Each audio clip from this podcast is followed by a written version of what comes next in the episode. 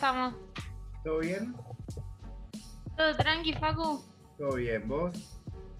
Acá la costuración. ¿Estás, en esa? Mirá. Sí, Estás abajo de, full. abajo de la mesa pasando elásticos. Yo estoy eh, armando, pero otra cosa. ah, bueno. Estamos los dos construyendo algo. claro, trabajando en el trabajo. Eh, qué lindo set, por otro lado. ¿Te gusta? Y es sí, mi showroom. Ah, ahí es eh, Guarichero. Claro, acá es donde vienen las clientes a retirar. Qué, qué grande. Y cuando no estaba la pandemia, eh, o sea, ahí también iban a comprar o solo retirar. No, no, siempre fue como pick up point, tipo, nunca tuve como mm, local, local, o sea, no- a mí el concepto de local, viste, no me interesa. Eh, me gusta la atención personalizada, como que le da una secuencia de exclusividad que me parece que está muy piola. Entonces siempre fue, o sea, la idea siempre fue que fuera un pick up point, nada más.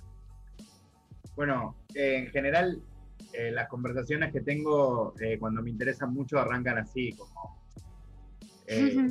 como sin, sin, sin decir vamos a arrancar la conversación, ¿entendés? Como, ya fue, estamos conversando. Eh, y como tengo muchas cosas que preguntarte, aprovecho también las cosas que me contás. Eh, me da curiosidad, por ejemplo, eh, ¿qué nivel de, o sea, mane- te manejas con stock? Eh, ¿Te manejas en relación a, a demanda? ¿Tenés una cantidad limitada de clientes? ¿Cómo, cómo funciona Walichero? Eh, en relación a demandas, creo que sería más. Es como que no, o sea, estoy muy en contra del, del modelo de fast fashion, viste, como de producir por producir, no me interesa, no me gusta, siento como que no aporta. Y, y también producir limitado es una forma de darles a mis clientes un producto que saben que es exclusivo y no justamente porque te rompo la cabeza con el precio, sino porque no hay tanto de eso. Entonces vos sabés que de repente solamente hay, no sé, 50 personas con tu mismo pantalón o 100 personas con tu mismo top, pero no más que eso. Eso está buenísimo. Qué, interesante. Para, quien, para quien no eh, conoce, eh, estaría bueno que, que expliques qué es el fast fashion, porque además creo que cada vez más eh, eh, está en tensión, se critica más, incluso aparece en los medios como mucha gente y muchas marcas, ¿no? Más, algunas con mucha visibilidad, incluso que están en contra del fast fashion, eh, pero está bueno que lo expliques. El fast fashion es algo así como la comida rápida, pero en la moda, es como la moda rápida justamente. Eh, y nace más o menos cuando nace Sara, allá cuando nace el grupo Inditex, eh, tiene que ver con este tema de que la gente necesitaba todo el tiempo como consumir ropa rápido y, y, y las tendencias cada vez se aceleraban más, entonces como que todo el tiempo hacer ese, ese cambio y producir a la vez como en masa, ¿no? Entonces lo que empezó a hacer este, Sara, que fue el pionero del fast fashion, era como ver las colecciones de los diseñadores, armar una bajada comercial y producirla en masa como mucho, indiscriminadamente, eh, y ponerla en los locales. Y esas colecciones duraban 15 días y las cambiaban otra vez y las cambiaban otra vez y así reiteradamente. Pero eran colecciones que, o sea, eran ni siquiera colecciones, eran como producciones, mejor dicho, eh, que eran demasiado grandes y que si no había eh, eh, una demanda y si no se compraban esas colecciones, terminan en la basura, literalmente. Y lo único que producen es que haya fábricas clandestinas, mano de obra costurera esclava, eh, porque no hay otra forma de llamarlo, y aparte la, contaminación, la industria de, la, de lo textil, no la de la moda, sino la textil es una de las más contaminantes en el mundo, de las que más producen este, desechos, porque es muy todo el proceso de teñido, todo el proceso de lavado, conlleva muchísima agua, genera mucha polución en las fábricas. Entonces, el fast fashion está un poco asociado a eso y hoy por suerte en día eh, estamos tomando conciencia de lo que le estamos haciendo al medio ambiente y que producir en masa porque sí, porque se puede, tampoco está bueno. Y hay muchas marcas y diseñadores, me incluyo, que estamos buscando la manera de revertir eso. Por otro lado, además en general esas marcas, eh, también el producto final es, es, eh, muy malo, es, eh, no tiene perdurabilidad, como además de todo eso, por si fuera poco, ni siquiera es que el producto vale, vale en, relación a lo que te cobran, por ejemplo, pues suelen romperse fácilmente, como ¿no? Como está todo mal. Yo creo, yo creo que literalmente como la mejor forma de entenderlo para el que no lo conoce es compararlo con la comida rápida. Es cara al pepe, o sea, no, no te da nada nuevo, porque la verdad es que no es algo que...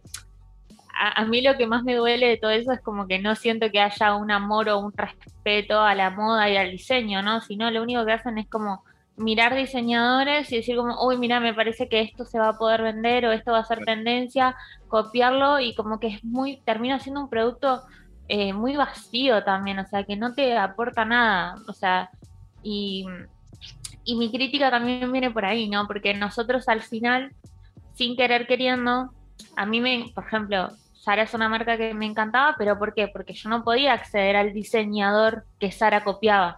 Entonces no me queda otra más que comprar la copia que te hacía Sara, ¿entendés? Que era puro poliéster eh, y que era como la versión fake de lo que el diseñador hacía.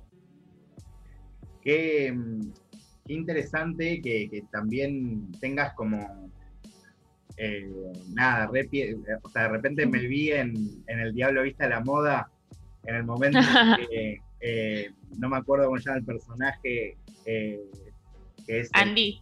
Eh, claro, que le explica como, em, como todo lo que hay. Las bajadas. Sí, no. Em, es que es así, amigo, es así. Y es que está bueno también, porque en el hip hop todavía en Argentina, como aunque ya cada vez es más grande, tiene más alcance, todavía se está aprendiendo qué conlleva, qué cosas incluye, y, ponerle el streetwear, eh, que, obviamente hoy está directamente relacionado con todo el mundo del fashion style o, de, incluso de la moda más, más trending, ¿no? Eh, es muy importante y a veces la gente lo entiende como superficialidad o, eh, o con si tenés plata o no tenés plata y no, no tiene que ver con nada de eso. Es, hay conceptos, hay identidades, ¿no? ¿Vos, cómo, arranca este, esta mirada tuya eh, por, por, la concepción de, la moda o de la creación o de, la estética? Eh, yo considero que yo soy lo más antidiseñador que existe, pero por el concepto que uno tiene del estereotipo de diseñador, ¿no? Como que un diseñador es una persona como súper arreglada, que le súper interesa su imagen, ¿no? Como todo esto. Y yo no, o sea, yo soy la persona menos glamorosa de la vida, o sea, si meten en un cuarto 50 personas y te dicen encontrar el diseñador, yo voy a ser la última persona que vos pienses que es el diseñador. Em, lo mío nace como de, Es como algo que no puedo evitar, ¿entendés? Es como que a mí me encanta diseñar, no me imagino haciendo otra cosa. Me encanta como ver a una persona y decir como, ah, yo te pondría esto, te sacaría aquello, haría acá así. Y desde muy chica a mí me encantaban mucho los, los videos musicales, o sea, me encanta, me puedo mirar 24 horas seguidas de videos, videos, videos. Y siempre me pasaba que, veía un video y me imaginaba cómo era que yo hubiera hecho el styling de ese video. Y, y empezó a ir por ahí en realidad. O sea, como, como un juego casi. No, no, es algo que me nació naturalmente y no desde el punto de vista de yo querer luquearme, sino como que me gusta que las otras personas puedan expresar su personalidad a partir de, la ropa. Ahora, entiendo, pero ¿cómo, ¿cómo aparece toda esa cuestión también ideológica y conceptual?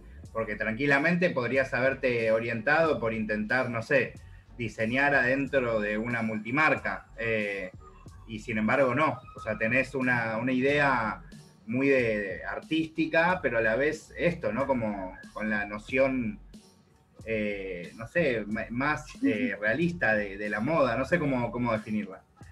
Yo creo que es porque siento que nunca encajé en ningún lado. Es como que mi, mi, contradicción mi contradicción todo el tiempo era como que a mí me encantaba diseñar. Tipo, vos me ponías, me decías, Aldana, de chiquita, haz lo que quieras, y yo me ponía a dibujar o me ponía a coser. Pero después no me encontraba en el estereotipo de diseñador que yo veía que existía acá y tampoco me veía como en lo que me decían que tenía que hacer y tampoco me veía, o sea, como que las cosas que hacía yo eh, a la visión de ese momento de los profesores que yo había tenido o de la gente de la alta moda, no estaba bueno lo que yo hacía, ¿entendés? Claro, claro. Pero a mí, a mí sí me gustaba lo que yo hacía y yo es como que no, no le encontraba como el mercado o la vuelta o, y empecé a cuestionarme cosas, ¿no? Como, ¿por, qué el éxito es cuando vos lográs vender una prenda a un montón de, de plata? ¿O por qué el éxito es cuando vos conseguís que una prenda se venda a 100.000 personas? ¿O por qué el éxito de un diseñador debería ir de la mano con eh, mostrarse en tal lado? ¿Por qué no podría ser en tal otro? Y, cuando me empecé a cuestionar esas cosas y empecé a decir, ¿sabes qué? Bueno, está bien, no me interesa, voy a hacerlo como a, donde a, mí sí me interesa. Em, no sé, tipo, creo que una de las experiencias más locas que tuve en mi vida fue una vez estar en el subte y ver dos chicos bailando breakdance y decir como yo los quiero vestir a ellos, ¿entendés? Y capaz que no era como la jugada más inteligente marketinera de la vida, decir como voy a vestir a dos pies que bailan breakdance en, en ese momento no, hoy quizás sí. no, no, después me salió re bien, pero, o sea, quiero decir, no, nunca, nunca tuve como esa mirada tan superficial, sino como que lo mío pasaba más por algo casi hasta sociológico. O sea, porque también me pasaba a mí, o sea, yo no vengo de una familia eh, pudiente o clase media alta, ni siquiera clase media, tirando más abajo que otra cosa. Y, y siempre fue raro decir como, che, loco, tipo, nadie piensa algo para mí de diseño. O sea, no hay ropa pensada para mí a la que mi mamá pudiera comprarme y acceder para que yo dijera como, wow, mira esta remerita que tengo de diseño, sin que le sacaran un ojo de la cara, ¿no? Total. Bueno, me dan eh, como mucha, siento que me hace el pie, incluso como para preguntarte lo raro y, bueno, que vos me expliques cómo debe haber sido tener este perfil, como sentir que no encajabas, eh, pero bueno, concentrarte en hacer efectivamente lo que querías, más allá de lo que podría ser el resultado. Eh, y sacando el hecho importantísimo que después empezás a trabajar con Casu y, empezás a, poder tener tu visión, tu marca, etcétera, hablame del momento en que teniendo esa visión de la moda, o de, anti-moda, o de anti-diseñadora, eh, te, escriben los de, ¿cómo, cómo se dice la revi? Le, oficial, o no sé cómo se Le oficial, sí. sí, yo ya fue una, fue una volada de cabeza. Y aparte, yo estudié moda, yo arranqué a estudiar moda en el 2012, cuando no, antes, 2011, cuando yo tenía 15 años. Y en ese momento eh, estábamos en una época en la que la moda argentina estaba muy en auge, había como muy grandes diseñadores exponiendo sus, sus cosas y qué sé yo. Y y claro, era una concepción totalmente distinta de lo que es lindo y lo que está bueno. Hoy en día el trayeo, el, el trash, el grafiteado, el, toda esa cosa como desordenada, es mucho más trendy y está mucho más aceptada gracias a los pibes del trap. Pero en el momento en el que yo empecé a hacerlo era como, qué horror, esta chica no sabe coser. Y yo era como, no, no, tipo, lo estoy haciendo así a propósito, me gusta que se vea así como desalineado. Y como que todo eso eh, en ese momento estaba mal visto. A medida de que los pibes se empiezan a empujar todo este colectivo del trap y empiezan como a, meterse, creo que hubo un momento en el que la moda ya no nos pudo ignorar más, o sea, y no solo a mí, y no solo a los pibes que, que ponen la cara y que se suben al escenario, sino toda la gente que está alrededor, tipo ustedes los periodistas, eh, los productores, que, que, que todos, o sea, si vos vas a un set de, rodaje de un video de trap, probablemente la mayoría de las personas estén como medio en ese ambiente, ¿no?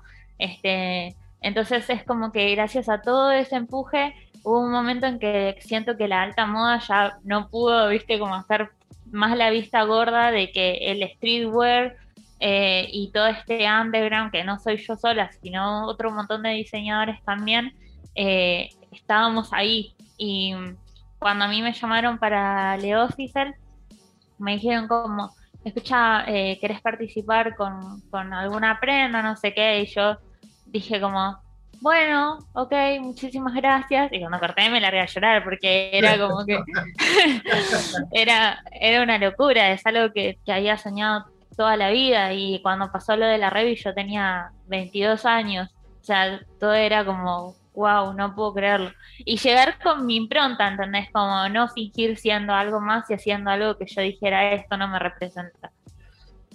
Bueno, y lo conecto con, otra cosa que el otro día justo la conversábamos por, por Instagram. Yo no, eh, no me gusta, soy cero careta en, mi manera, digo, lo que te digo, poner el otro día te escribí, te decía, cuando vi una historia, lo, lo blanqueo para que quede claro, vi una historia Aldi adentro del Buffwick grabando cómo Kazu tocaba turra en, ese contexto. Y, yo me puse a llorar. Eh, entonces le dije a Aldi como, me puse a llorar, eh, porque por esto que decís, eh, de hecho ayer justo hacía una, data sobre esto en, DEM y, y, lo que hablaba era, para ponerle personalmente a mí, a mí me han discriminado por mi manera de vestir, pero no, pero no te puedo contar la cantidad de veces. O sea, y me han hecho llorar eh, mil veces y, todo lo que de repente corrieron los límites estos pibes y pibas. Eh, La locura. Nos ingresa, o sea, nos incluye a todos. De repente, eso, saber que ahora Tini usa las zapas que yo uso, ¿entendés? Como, es re loco. O sea, y yo soy cero hater, o sea, lejos de decir, uy, mirá, se puso. No, al contrario, como, por fin. Claro. Eh, pero bueno, contame un poco también de ese día, ¿no? Que fue hace muy poquito y que fue una locura ver a Casu, a Babi, a Duki, a, bueno, a, Roberto Sánchez, a, eh, a ML, como todo algo que, menos en el Bafwick, no sé, no hubiese pasado nunca quizás, ¿no? A mí me, una persona me preguntó ese día como che, que en realidad no me preguntó, me dijo como, che, viste que, que bronca, que vos no estés ahí, que tu marca no esté ahí, que qué sé yo. Eh, como que ni deberías ir en realidad, viste, como deberías hacerte como la otra y no ir.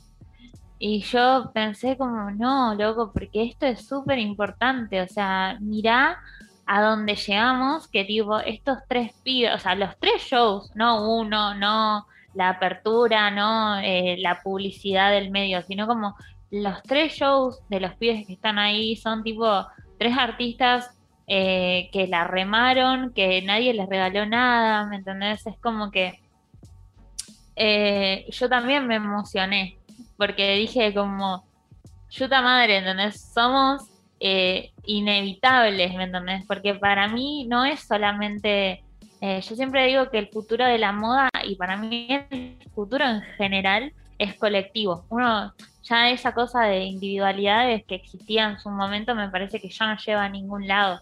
Entonces, cuando yo la vi a Ju cantando ahí Turra, eh, o sea, escupiéndoles la letra de Turra a, a un montón de gente que estaba ahí, es como, wow, o sea, como diciendo como agiten, tipo, veías la pantalla y estaba el elegante ahí como agitándola, es como, loco, somos inevitables, ¿me entendés? Y está bueno, porque de repente decís como, mirá lo que es, ¿no? Que todos empujando el mismo bondi, repito, tipo periodistas, productores, eh, diseñadores.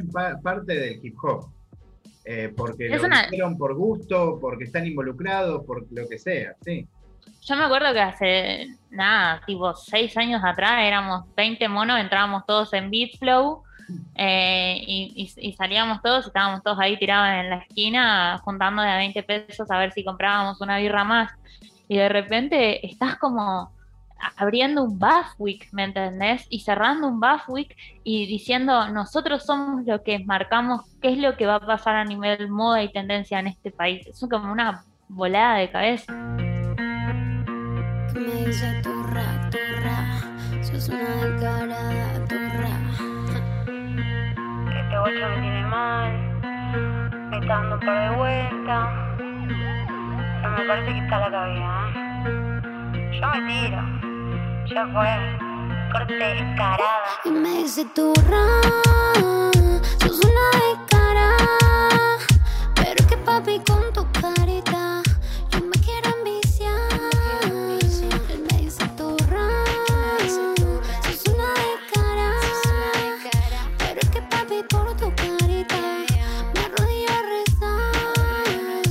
coche al piso me tiene enganchado. Tu primer aviso no me importa nada. Y si tienes novia,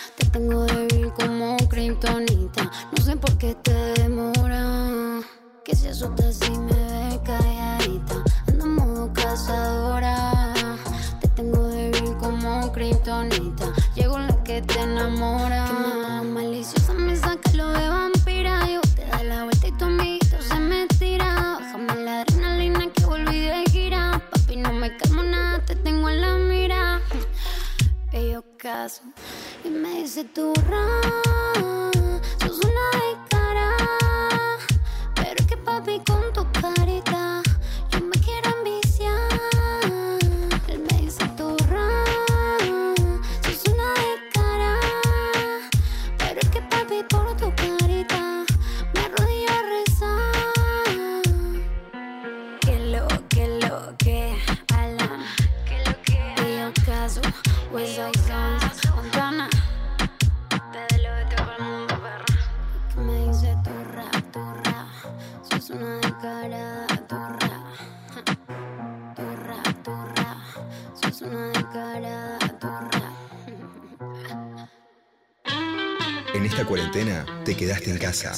y cocinaste con rock.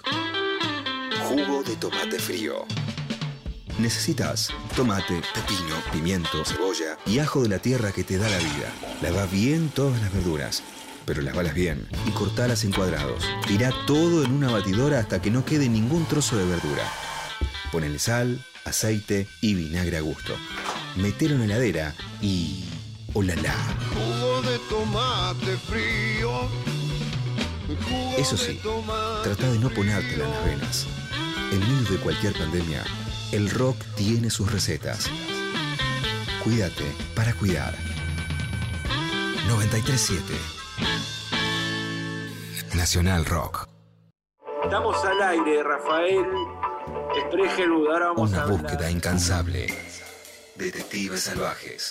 Una entrevista que deja pistas. Bueno, hay obras puntuales en las que directamente me dejo inspirar. Entonces escribí La terquedad pensando en un fascista que cree que, que tiene un plan humanista, ¿no? De suponer que el fascismo no se dice necesariamente yo soy el mal, quiero hacer las cosas mal, que es lo que vemos todos los demás desde afuera, Detectives salvajes. sino que el fascismo se dice yo soy el orden, soy lo correcto, soy lo único, evito la alteridad, evito la duda, ¿no? la jactancia de los La intelectuales. gente los intelectuales, dijo alguna vez. Exactamente. Domingos de 20 a 21 con Martiniano Cardoso. Detectives salvajes por 937 Nacional Rock. Hace la tuya. Los Cazurros. Pablo, ¿qué haces con ese desodorante? Un experimento, querido Ernesto. ¿Ves estas gotitas de aerosol? No solo las veo, sino que también las huelo. Cuando hablamos, nos reímos, estornudamos, llenamos el aire con gotitas como estas. Elemental, mi querido Pablo. Así se dispersa el coronavirus igual que un aerosol. El coronavirus usa nuestros aerosoles, las gotitas que te dije, para ir de una persona a otra. Por eso, si tu casa o esta escuela están ventilados, baja el riesgo de transmisión del virus. Avisale a tu familia que en casa dejen siempre abiertas las ventanas, por lo menos 5 centímetros y aunque haga un poquito más de frío. Así que abra las ventanas y que a la segunda ola te la lleve el viento. Seguí cuidándote. Radio y Televisión Argentina, TELAM, Contenidos Públicos, Sociedad del Estado, Secretaría de Medios y Comunicación Pública. Argentina Unida, Argentina Presidencia. No desfilar ya nunca y no admitir palabras que pongan... Eso que sucede en las tardes. Contraluz. Visto. Entre sombras y soles. Invitamos a que abras todas las ventanas, lo que haga falta para ventilar los ambientes y los espíritus. No importa que haga frío, es necesario estar ventilando ese cuerpo y alma constantemente. Contraluz. Soy Paquita Salas, la serie que vas Sábados de 18 a 20 con Leandro Areco. Por 937 Nacional Rock. Hace la tuya. 937. Mandanos tu WhatsApp 11 39 39 88 88. Facu Lozano. Nirvana Verbal.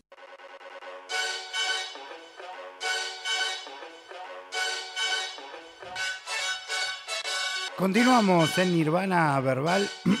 ya tenemos a Migue con nosotros en la operación técnica. Le doy la bienvenida y espero que ustedes continúen acá en el programa de hip hop de Nacional 937. Mi nombre continúa siendo Faculos y ahora voy así sin solución de continuidad a compartirles la segunda parte con esta super genia de Aldi Vega que espero que estén disfrutando tanto como yo. Obvio, después vamos a seguir hablando de freestyle, escuchando música y todo eso que imagino que vos que estás del otro lado escuchando Nirvana Verbal estás esperando. Así que ahora sí, vamos con la segunda parte de Aldi Vega en Nirvana Verbal por Nacional 937. Totalmente. Bueno, y ya que, que- hablamos de Casu, me da curiosidad preguntarte, pero no tanto el lado en donde siento que por ahí te preguntan las, las veces que te hacen entrevistas, del lado más cholulo sobre Casu, que no me interesa en lo más mínimo, eh, sino que yo particularmente se lo he expresado alguna vez en privado, cuando tuve la oportunidad, nunca todavía la, he entrevistado, pero para mí Casu tiene características de artista y eh, de visión, de, eh, que son realmente poco comunes en artistas en general. Bueno, de hecho, que ahora esté dirigiendo, el hecho de, fue creo que de las primeras en armarse un equipo y sostener ese equipo, eh, y muchas cosas más, ¿no? Eh, entonces me da curiosidad un poco, que no, no que cuentes tanto del hecho de la importancia de Casu en tu vida, sino la importancia de que sea, haya sido esa persona con la que te cruzaste, ¿no? Con todo lo que vino Casu, con esas ganas, con esa visión, con la capacidad de creer en, vos como en muchas otras personas, de creer en ella misma, en algo que en ese momento no, no- no tenía sentido. eh, que, que cuentes un poco eso, ¿no? Como la, magia de, la conexión entre ustedes que, que dio claramente muchísimos frutos. Y a mí Ju me cambió la vida, o sea, literal. Y ni siquiera es por el lado de decir como, ah, porque te ayudó con tu marca o lo que sea, sino me cambió la vida por, por otras cosas, ¿entendés? Como por su forma de pensar, por su empuje, porque cuando yo la conocí estaba en un lugar en el que tipo lloraba todos los días y tenía como eh, ataques de ansiedad y me sentía totalmente miserable y no, no encontraba un lugar y, no, no, o sea, como para mí ya no había como un futuro, o sea, como que, o sea, suena re dramático, pero es como que no veía la luz al final, ¿viste? Y ella fue como que, no, no, sí, hay luz, vamos, vamos, vamos, no importa, vamos, vamos, igual. Y, y, y nada, y gracias a, o sea, ella es, es una, literalmente es el apodo que tiene, ella una gran jefa y es la persona más creativa y artística que conozco, y no porque sea mi amiga, porque literal sigo conociendo personas, sigo conociendo personas y todavía no hay una persona que yo haya conocido que sea más creativa y más artística que, que Julieta. Y encima, siendo mujer. Y comprometida, porque, ¿no? Porque podría ser solo creativa y como que ser un cuelgue que todo le, ¿no? Como, y, y por lo que se ve es muy profesional, como, y estoy hablando desde No. antes, de que, antes de que esto sea profesional. Ella es la- eh, de las personas más inteligentes que conozco, de las personas más creativas que conozco, y creo que todo lo que tiene se lo ganó eh, sola y a base de esfuerzo, sangre, sudor y lágrimas. Y, y todavía falta, porque creo que merece mucho más reconocimiento del, del que tiene, en verdad. Pero sí, o sea, no hay, o sea, no hay algo que más allá de, todo lo que a mí me, me apoyó y me ayudó, eh, el nivel de admiración, yo siempre lo digo, incluso si yo no la conociera, yo sería fanática de ella, o sea, porque amo lo que hace y la escucho todo el día, o sea, es como mi, mi playlist de Spotify, es como que está, están todo y, y no sé, como es como es como una especie de, de- hermosa coincidencia de haberte encontrado, que creo que a veces los diseñadores les pasa, a- nunca lo vi como en algún diseñador colega, pero sí lo veo en los diseñadores de afuera, que de repente encuentran a alguien y te dicen, como, bueno, esta es mi musa y esta es la persona que me inspira para absolutamente todo. Bueno, Who es la persona, creo que la primera persona en la que imagino cada uno de mis diseños. No importa si después ese diseño es para la venta comercial o si termina en otro artista o lo que sea. O sea, Who y su persona, o Caso y su persona, es como esa casi musa que es la, la principal, la primera persona en la que yo me imagino mis diseños siempre. Es una flayada. Bueno, y me dejas de nuevo el pie porque quiero saber un poco sobre cómo te inspirás a nivel estético. Eh, hace un rato, como para prepararme para la nota, me volví a ver, que lo había visto en vivo en su momento, en el verano, la charla que tuvieron en el stream, eh, que tuvieron con, con la mami. eh, Con la mami. se ponen a analizar looks eh, y bueno, nada, hablan de, de Travis, hablan de Rocky, hablan de Rihanna eh, y se notaba, o al menos yo entendí un poco en esa dinámica, que, que- entre, Jul, entre Jul y vos eh, se, suelen mandar como looks o ideas o estructuras. Me da curiosidad cómo, cómo funciona, porque además pensaba, hay muchos artistas hoy que tienen quizás un asesoramiento de un diseñador o de un styler o alguien que le maneje el estilo, lo que sea, pero no todos tienen a una Juli que también le reinteresa, ¿no? Claro, obvio. Obvio. Sí, sí, tipo, me, me han pasado a trabajar con otros artistas y digo, así como no llegas a, conectar de esa manera nunca. Eh, no creo que nunca conecte con nadie como conecto con Ju.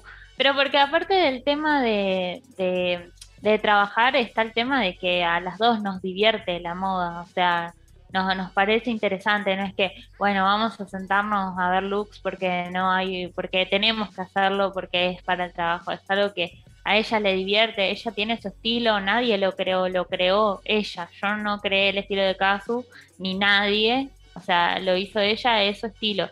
Yo lo único que hago es como poner un poquito de mí que crea un poco de ella, ¿entendés? O sea, es como O sea, cuando vos ves a, interpretás su, su identidad de alguna manera. ¿no? Son dos, son, son dos identidades que, que muchas veces como que van por el mismo camino, entonces es muy fácil para mí tomar un poco de ella y para ella tomar un poco de mí, ¿viste? Es como que hay, es como, yo tomo ejemplos de afuera porque son como más grandes y quizás un poco más reconocidos. Uno dice Madonna y también piensa en Jean-Paul Gaultier y es como que ninguno en realidad creó al otro, cada uno se creó a sí mismo, pero cuando esas, esas dos, esos dos artistas se fusionan y trabajan juntos, crean esas cosas que son como, wow, icónicas y las que te acordás siempre, ¿no? O sea, por separado las dos somos artistas, ella en lo suyo y yo en lo mío. Y cuando tenemos un tiempo para parar y decir, craneemos esto juntas, es como, es maravilloso, ¿entendés? Es como el fit que vos sabés que siempre sale bien. Y hablando de fit, pero sin la A, eh, eh, va, con una I, digo, eh, ¿qué onda el tema zapas? ¿no? Que Caso y yo somos sneakerhead, no, somos muy fanas, a vos te gustan, sos más de zapatos, aportás en ese dato, le decís, che, no, pues no te pongas esas, poné de las otras, o, o ella ahí maneja todo el tema en pies. No, no, ella, ella es una capa de los zapatos. Yo no, de las zapatillas ella es, es lo más. Y aparte las dos tenemos dos posiciones distintas, porque ella es muy Nike y yo soy muy Adidas. Mira, qué interesante. Yo soy re team Adidas forever, pero porque me parece que Adidas está mucho más desarrollado a nivel Nike, no me odies. Ah. me parece que Adidas tiene un desarrollo mucho más importante a nivel moda, entonces eso es lo que me, terminó siempre de cerrar y aparte de la historia de, la creación de Adidas, en conjunto de la creación de Puma, siempre fue como muy, llamativa para mí. O sea, más que la de, por ejemplo, Nike, que me parece como un poco más, más menos dramática. Eh, no, bueno, eh, no, no creo que Nike se vaya a enojar, es una visión estética. Además, no estás diciendo que no te gusta, solo que vos sos más Team Adidas. cada uno tiene. No, me encanta. Me encanta, me encanta. A mí me gustan casi todas las marcas, pero soy recontra Team Reebok, ponerle en zapas y es algo muy poco común, pero me gustan. Mal, es re raro. Team eh, Reebok. No, no, bueno, de hecho acá tenés, justo estas son unas Club C Reebok de Minions, pero ahí tenés Jordan, ahí abajo hay Yeezy, como, pero, pero sí, soy muy fan de como de los retro basket de, de que además no le gusta casi nadie, pero, a mí me gusta.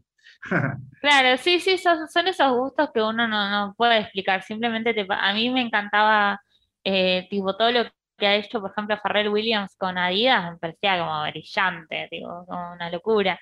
Después cuando llegó Kanye West también fue como dale, y ahora está la Beyoncé ahí como para o sea, para seguir subiendo la vara, ¿viste?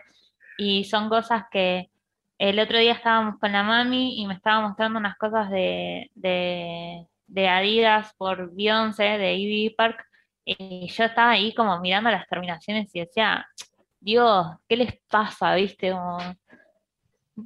¿Por qué tan así, tan perfecto? Y esas, esas son las cosas que a mí me terminan como diseñadora de, eh, la, colección de eh, Park es increíble. Eh, además, para quien no la conoce, eh, seguro cuando estemos charlando y esto esté subido a YouTube, se vayan viendo ropitas, ¿no? Pero tienen cortes muy particulares, son oversize, pero con, como con, nada, con líneas cruzadas, es los buzos como muy grandes, pero pues, como con un fit muy único, ¿no? Es genial, son muy lindos. No, pero aparte, tienen algo que es, eh, yo creo que no hay, eh, a ver, que tienen lujo más allá del streetwear eh, por las, las, terminaciones que tienen. Son increíbles, no es como que se preocupan por hacer algo superficialmente lindo, que los colores estén bien y ya, ¿no? Sino como que todo, o sea, yo me doy vuelta a las prendas y las miro y digo como, hacer esta costura que tapa esta otra costura acá para que quede súper hermoso es como que lleva un tiempo y una dedicación y muchísima gente. O sea, entonces eh, es increíble que al final una marca de streetwear nos esté dando lujo, literal, porque el lujo también está ahí. Bueno, y hablando de eso, ¿qué, visión tenés sobre el hecho de que de repente las marcas de lujo cada vez estén más involucradas con el mundo del streetwear, no solo por lo que viste el otro día del Buffwick, pero bueno, afuera también Dior, Adidas tiene su versión Prada, eh, como eh, su versión Swarovski, como cada vez hay, hay más mixtura entre el mundo de lo que podemos decir la super alta moda eh, con, con el streetwear más clásico, ¿no?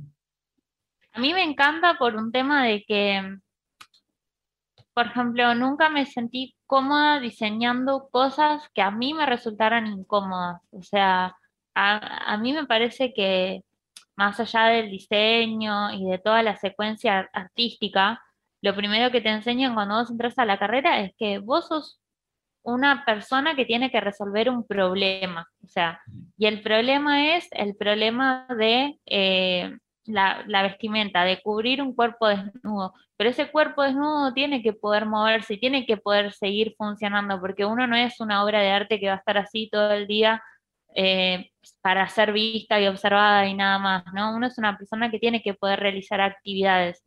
Entonces, eh, me parece que el streetwear es, es como una fusión entre dos cosas que a mí me encantan, que es como la comodidad suficiente como para poder hacer todo, más hoy en día que, que me parece que ya no es como antes, ¿no? Que uno tiene ganas de hacer 150 cosas y que eh, las mujeres ya no somos una, un adorno, sino como que trabajamos, eh, vamos al gimnasio, bailamos, salimos, corremos, venimos, vamos.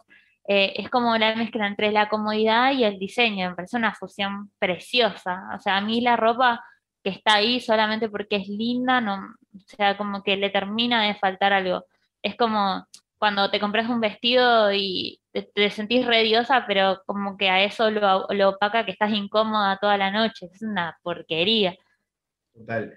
Eh, me da curiosidad preguntarte también eh, sobre si, si, sentís que eso también va a pasar acá. Como si de repente quizás algunas marcas de lujo van a empezar a buscar a, a, a les chiques como para... ¿Crees que eso va a pasar acá en Argentina también? Yo creo que sí, yo creo que sí, yo eh, estoy como muy convencida. Sabes que yo hay algo que creo que ya lo dije 150 veces en este año, pero es increíble pensar que, que casi no había industria o que estaba muy escondida la industria de la música, porque yo me acuerdo que cuando yo tenía 16, 17 años, hablabas con mis 30 compañeras de, de colegio y decías, ¿vos qué música escuchás? alguien de afuera, vos qué música escuchás, alguien de afuera, nadie, muy poca gente escuchaba, capaz que alguna te tiraba el indio Solari, pero por ahí. Y ahora, o sea, todos escuchan música en español y no solo es música en español, son artistas argentinos. Y que este, que este año los nominados del Latin Grammy a Mejor Nuevo Artista, de los 10, de 10 nominados que había, 6 fueran argentinos, es una volada de cabeza. Entonces, como que lo mismo que pasó en la BAFWIC, todo ese empuje que hay en la música, le guste o no le guste a la moda, va a repercutir ahí. Entonces, yo creo que con este nivel de producción, en el que también veo que los artistas más consagrados como Kazu, como Díaz Eduki, como Kea, avalan a los nuevos artistas que vienen atrás y no tienen ese ego de decir como no, no, acá somos nosotros cuatro y ya no, sino como que colaboran con más nuevos artistas que vienen atrás, como Rey, como Tiago, como toda esta nueva wave, es como que lo único que hace es como, como seguir todo este ciclón y haciéndolo como subir y seguir hacia adelante. Entonces todo eso claramente va a seguir tocando la moda. Quiero hacer dos preguntas antes de terminar para no sacarte más tiempo. Eh, primero, si también crees, que creo que es una característica interesante que está pasando y que ojalá se profundice, que, como quizás las marcas más de lujo vean algo en, el hip hop o en el mundo urbano, eh, si crees que se va a profundizar esta tendencia de, los mismos artistas realizando sus marcas. Yo creo que sí. Creo que hay artistas que la tienen un poco más clara. Por ejemplo, Caso me parece que tiene re claro cuál es su estilo y yo creo que ella sería una gran diseñadora de moda y no solo una gran diseñadora de moda, sino una gran empresaria eh, nivel Riri. Después hay otros que todavía están puliendo su estilo, pero creo que cuando lo encuentren, yendo. Y con respecto a lo primero que me preguntaste, es como, creo que vos que sabes de moda, Virgil habló, o sea, ¿qué hablaba? ¿Me entendés? Un día estás haciendo una marca de streetwear y vistiendo a Kanye West y hoy en día sos el director creativo de Louis Vuitton. O Totalmente, total. No, además, eh, eh, Virgil eh, también era, es DJ, como también viene como algo...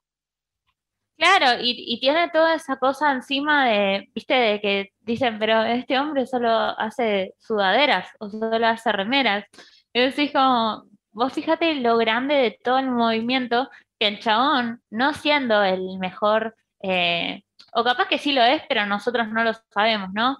Pero no siendo, a ver, un Gianni Versace de la moldería o no siendo un... No, como que tiene una versión quizás más eh, estética o artística que, que- que el hecho de hacer, ¿no? Específicamente, como que por ahí no se hacen los moldes, ¿no? Claro, ¿no? Entonces es cuando, cuando vos decís que ves, la moda no pasa por eh, muchas veces cuánto vos sabés hacer, sino tiene que ver mucho con la comunicación, o sea, muchísimo. Y hoy en este momento los que están hablando son los pibes.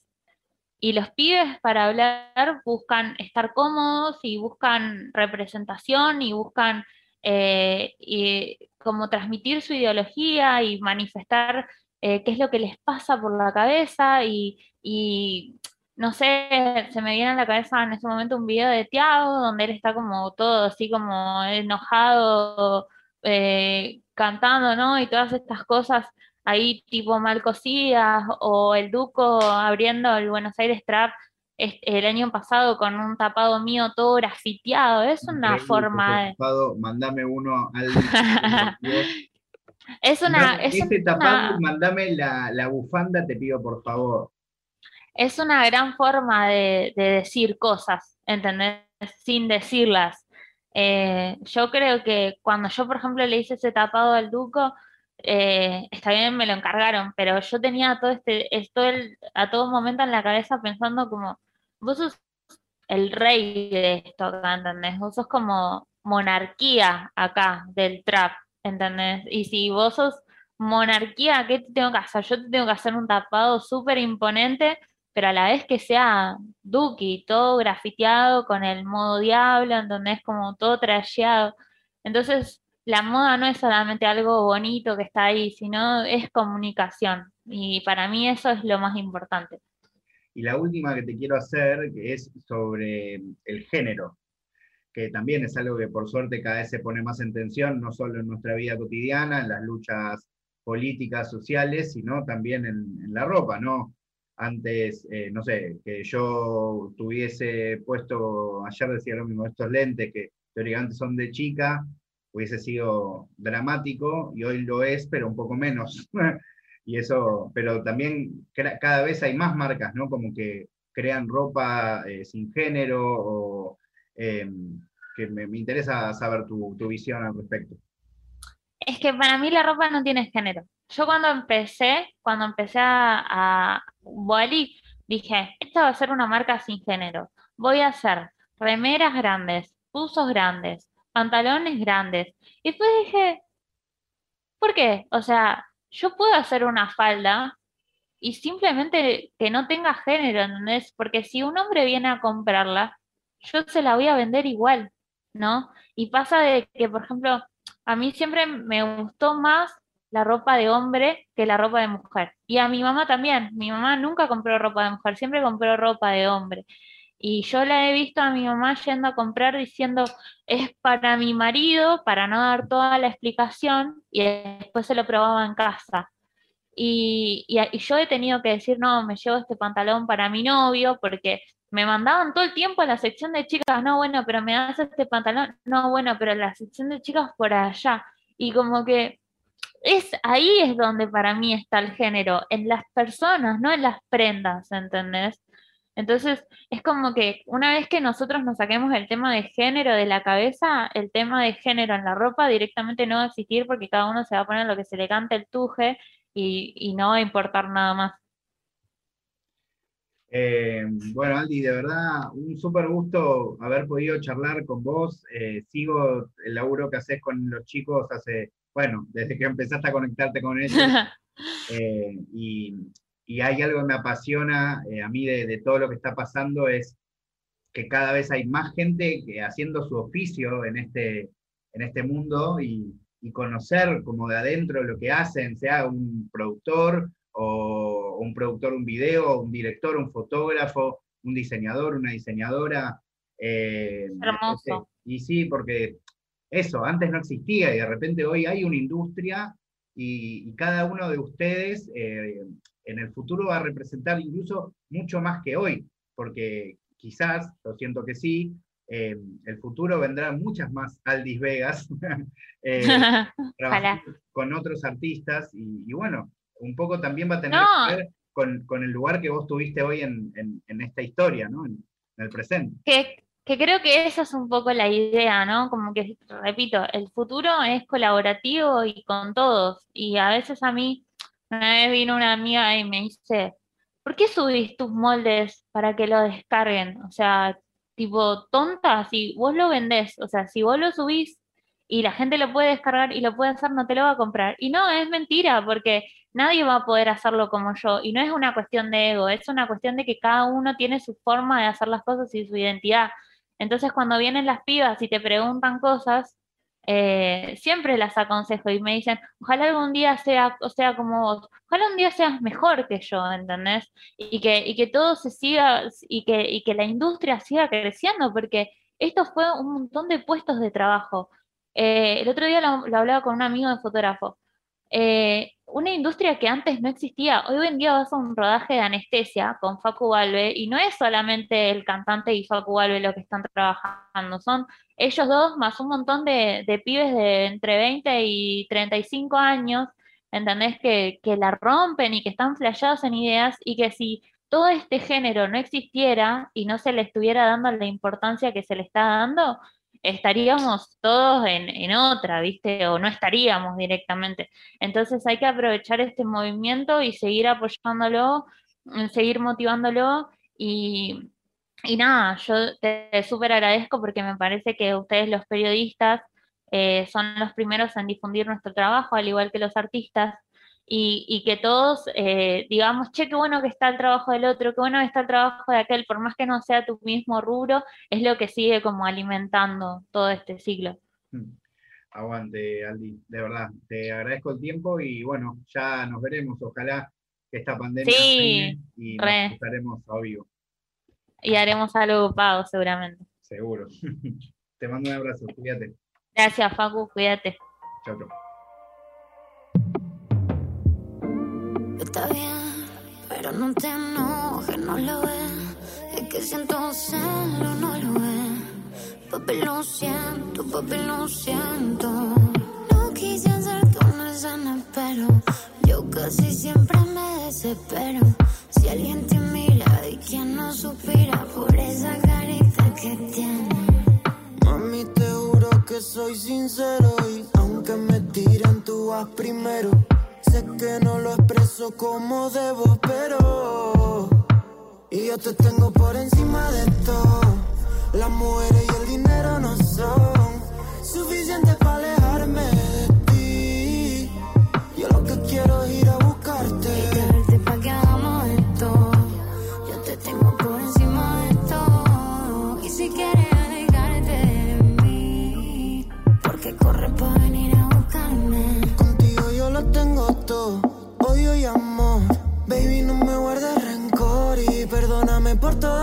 veces que salía. Cuando me iba por la noche llegaba en el día con excusas y cuentos. Juro que ya no soy eso, nada me importa más que lo nuestro. Romper no sé si nos compensaría o si nos arrepentiremos para toda la vida. Fue tanto tiempo de bien y que entre nosotros que ahora que te tengo solo para mí me resulta tan raro tenerte aquí piensen que, que ya estoy loca y si estoy loca y que tal vez cambiaste yo también cambié, pero es tan difícil, bebé.